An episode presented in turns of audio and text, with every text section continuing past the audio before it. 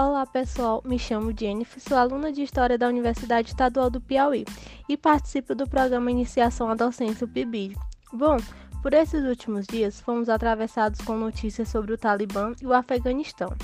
Portanto, estou aqui hoje para falar um pouco das mulheres nesse contexto atual e alguns pontos importantes para a compreensão do contexto histórico do Talibã. Por que o Talibã faz tantas proibições às mulheres? Primeiramente, o que seria o Talibã? Os talibãs é um grupo fundamentalista, nacionalista, islâmico que quer difundir no Afeganistão a lei Sharia, que é a lei mais rígida do Islã.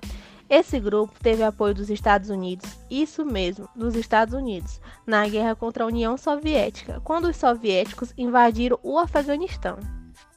Eles venceram a guerra.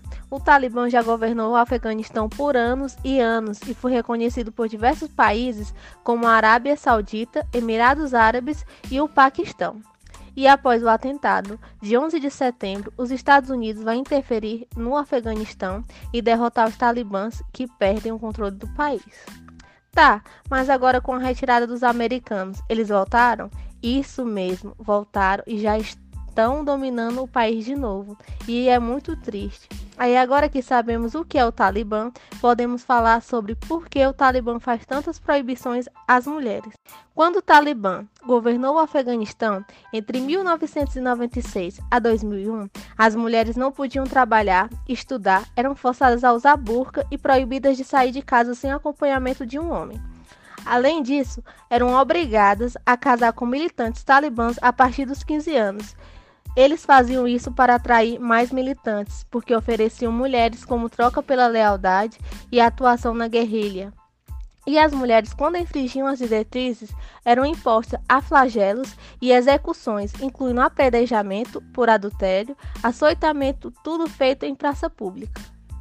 Por exemplo, se uma mulher fosse pega mostrando seu rosto por estar tomando sorvete, ela seria presa e sofreria açoitamento em praça pública. O Talibã faz uso da lei islâmica Sharia de uma forma totalmente distorcida, porque se realmente seguisse a lei, respeitaria as mulheres e os direitos que o Islã dá às mulheres desde o século VII. Para vocês terem uma ideia, o Islã é uma das religiões que mais defendem a igualdade entre homens e mulheres. A nação árabe, antes do Islã, era negligente e violava o direito das mulheres, crianças do sexo feminino, eram enterradas vivas, pois para ele só era honroso ter filhos homens, como também era mais econômico, já que não era necessário fazer o sustento. Segundo o que descreve a religião, Alá enviou a Mohammed, seu profeta, para pôr um fim às variadas injustiças sofridas pelas mulheres e delimitou um lugar na sociedade onde elas não tinham espaço. Com o advento do Islã, essa injustiça contra as mulheres foi abolida, como também foi adquirido o direito ao divórcio, direito à herança, direito à busca do conhecimento, direito de escolher o marido e direito de viver em sociedade como qualquer outra pessoa, entre tanto outros. Sendo assim, o Talibã na realidade ele distorce a lei para instrumentalizar a mulher para fazer política religiosa. Com o retorno do Talibã, podemos ver os efeitos negativos e o poder para as mulheres agora vai ser quase inexistente novamente. A principal preocupação agora é o retrocesso nos direitos humanos. É um dos alvos mais frágeis que mais preocupam são as mulheres. Até agora os relatos assustam. Muitas mulheres já foram expulsas dos seus locais de trabalho e substituídas por homens. A ordem é que as mulheres permaneçam em espaços apenas com outras mulheres, ou seja, nos afazeres domésticos. Separei aqui para vocês entenderem melhor alguns avanços que já tinham sido conquistados e que correm o risco de ser perdidos no Afeganistão. Por exemplo, 5% das afegãs estudam em escolas ou universidades. Só 5%. É isso mesmo, só 5%.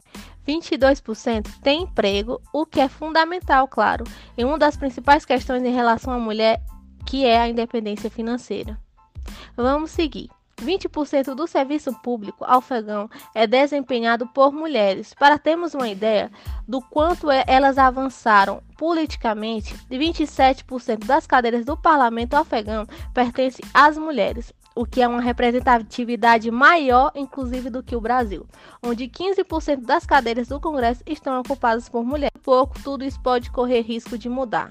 Os programas de TV seguem no ar, mas sem nenhuma apresentadora mulher. As lojas que montavam imagens de mulheres em suas fachadas foram pintadas. Cargos em bancos que eram ocupados por mulheres estão sendo oferecidos por homens. O Talibã, por sua vez, adota um discurso moderado, diz que irá respeitar o direito das mulheres no país. Mas vou ser bem sincera, isso é bem pouco provável. Teremos um sistema auditório com pouca transparência e que pouco respeitará os direitos fundamentais do seu povo. Se vocês quiserem saber mais sobre o direito das mulheres dentro do Islã, tem um canal no YouTube chamado Fala Fatuma, feito por uma mulher muçulmana, onde ela tira muitas dúvidas sobre como é ser uma mulher dentro da religião, como por exemplo, qual a importância do hijab, item fundamental dentro da religião que gera polêmica no mundo ocidental, como também outras curiosidades. E por hoje é só, galerinha. Até outro encontro. Tchau, tchau.